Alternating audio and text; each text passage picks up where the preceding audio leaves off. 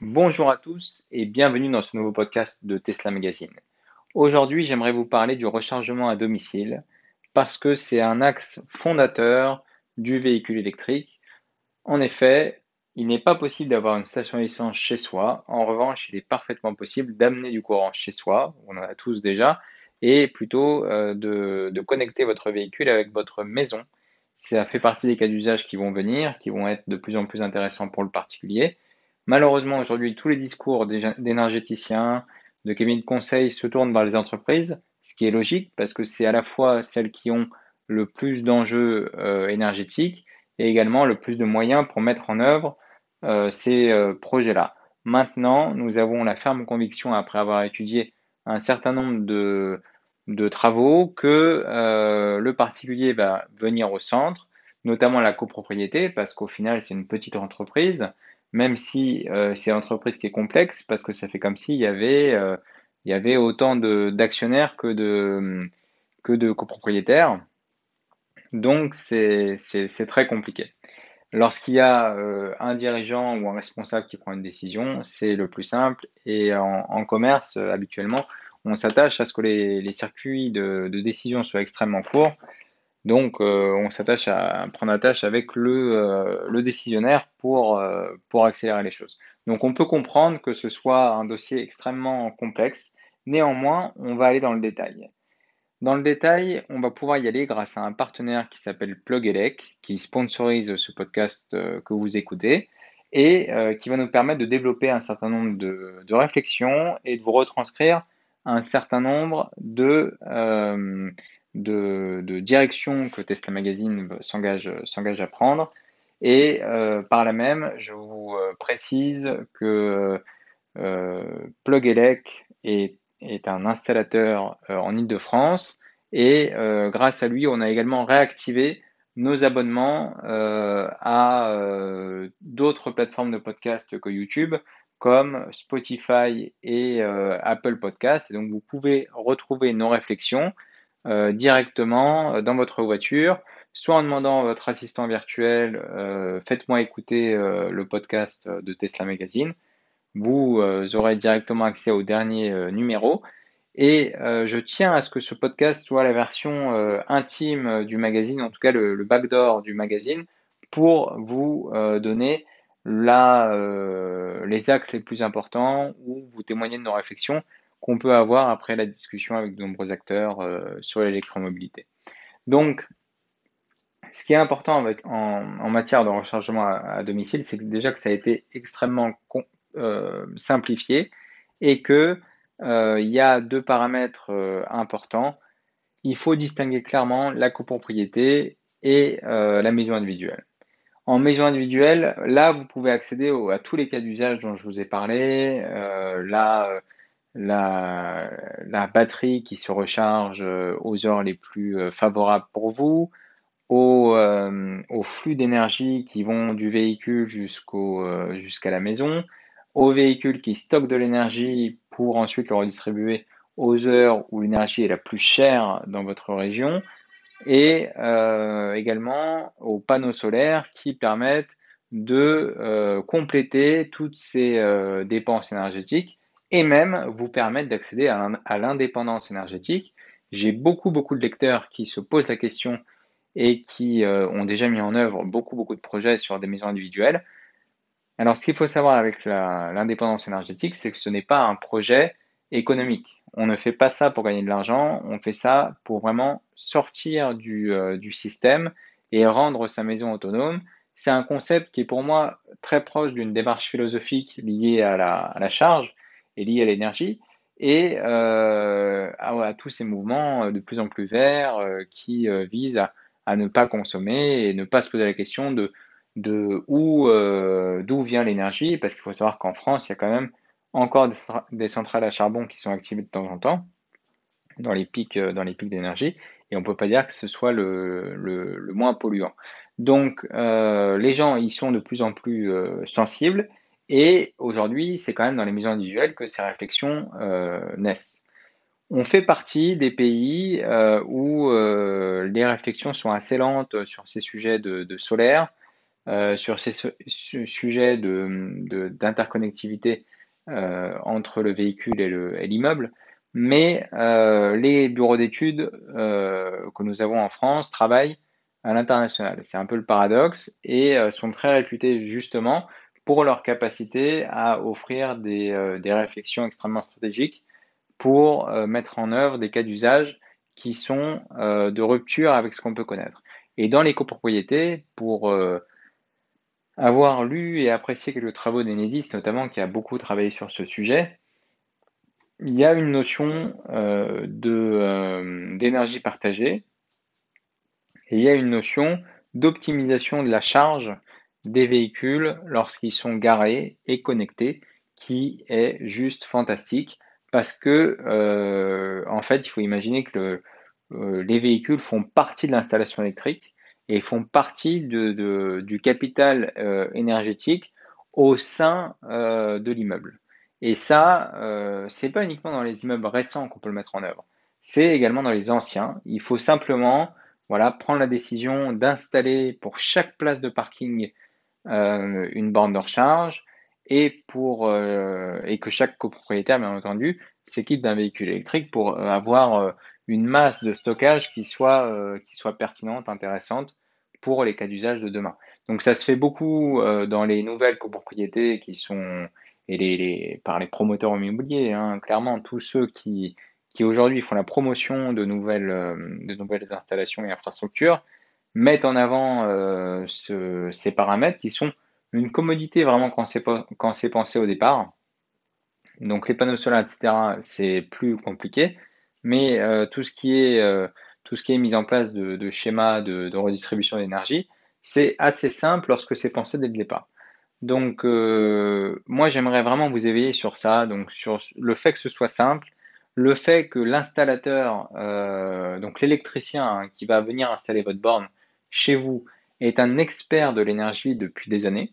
Donc, euh, ça veut dire qu'il installe des compteurs, qu'il installe tout depuis des années. Donc, le, le panneau ou la borne de recharge, c'est trivial pour un électricien, un bon électricien, j'entends. Et, euh, et euh, c'est un corps de métier qui est extrêmement euh, lié à des normes pour des raisons de sécurité évidentes depuis très longtemps. Donc c'est pas récent aussi le fait qu'ils aient à passer de nombreuses certifications pour être pertinents sur le sujet. Donc ça, c'est quelque chose d'essentiel. Et nous, chez Tesla Magazine, on s'appuie énormément sur les électriciens et les installateurs parce que euh, c'est eux qui ont, le, savoir dès lors qu'ils vous visitent et qui voient euh, le, les lieux.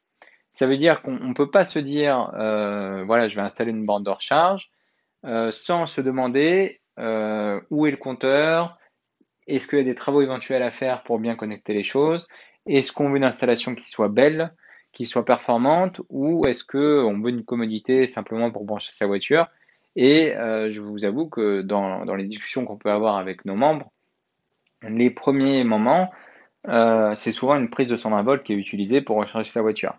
La réponse à est-ce que euh, c'est suffisant pour recharger sa voiture, ça reste une voiture électrique. Donc dès lors que vous lui donnez du, du courant, elle va se recharger. Il n'y a aucun problème à ça. Dès lors que vous avez le bon câble, il n'y a aucun problème à ça. La seule chose, c'est est-ce que vous voulez euh, lorsque vous achetez un véhicule électrique, concevoir que euh, bah, la partie de la recharge soit accessoire et considérer que la voiture électrique c'est pareil que l'essence. Ça veut dire que au final on a l'habitude de se recharger à l'extérieur ou euh, même en énergie, enfin en essence, et on va faire pareil avec la voiture électrique. La, réalité c'est qu'au bout de six mois quand même, on se rend compte que la prise électrique c'est sympa, mais c'est, on n'a pas envie de ça pour son véhicule électrique.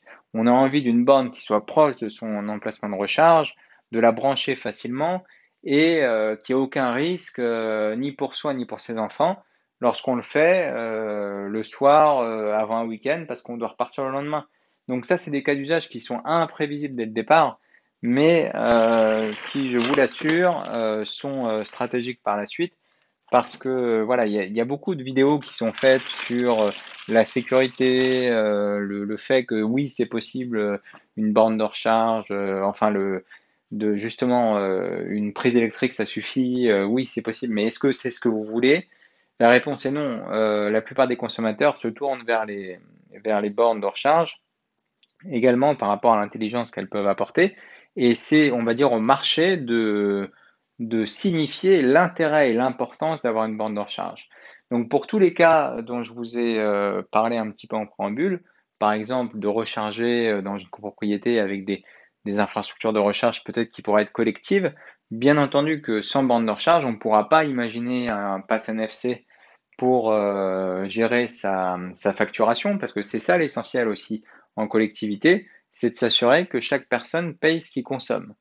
Donc euh, c'est aujourd'hui euh, la borne qui fait ce travail-là. Demain, euh, ça, ça, pourra être aussi le véhicule, mais dans tous les cas, il y aura besoin d'une intelligence particulière en dehors du véhicule pour gérer le courant entrant vers ce véhicule. Mais on reste très attentiste, moi le premier, par rapport aux innovations des bornes, parce que pour que les gens aillent massivement vers une borne de recharge, il faudrait euh, qu'il y ait une innovation euh, vraiment de rupture qui arrive. Euh, je crois savoir que c'est dans les tuyaux, notamment avec une application mobile, notamment avec une visualisation peut-être de son véhicule depuis la borne. Enfin, des innovations voilà, qui, soient, qui soient déclencheurs de l'intégration d'une borne. Mais je pense aussi, donc suite à, l'étude et à, on a, on a vu un petit peu tous les panels de bornes qui existent, et euh, il y a aussi une question de design. Ça veut dire qu'on néglige beaucoup dans euh, ces bornes de recharge hein, qui ont un nom qui, qui prête à sourire. Euh, voilà, Wallbox a fait son temps aussi. Mais dans cette infrastructure de recharge, ce qui va amener l'énergie à votre véhicule, il y a un besoin dans une certaine catégorie de, de population et de propriétaires vers quelque chose de design qui permette de recharger son véhicule avec une touche euh, de particularité. Au final, vous choisissez bien la couleur de votre véhicule, mais c'est le même véhicule. Donc ça veut dire qu'il y a bien une question de goût dans son, dans son véhicule et dans euh, tout ce qui permet de, d'habiter, euh, d'habiter confortablement chez soi. Donc la borne de recharge, pour moi, c'est le prochain objet qui va être, qui va être designé par quelqu'un de très connu et qui, qui permettra voilà, de se dire que c'est aussi un sujet design d'avoir un câble avec une borne pour brancher son véhicule. Voilà, ça c'est pas du tout euh, pas du tout étonnant. Donc voilà l'objet des discussions que, je voulais vous partager.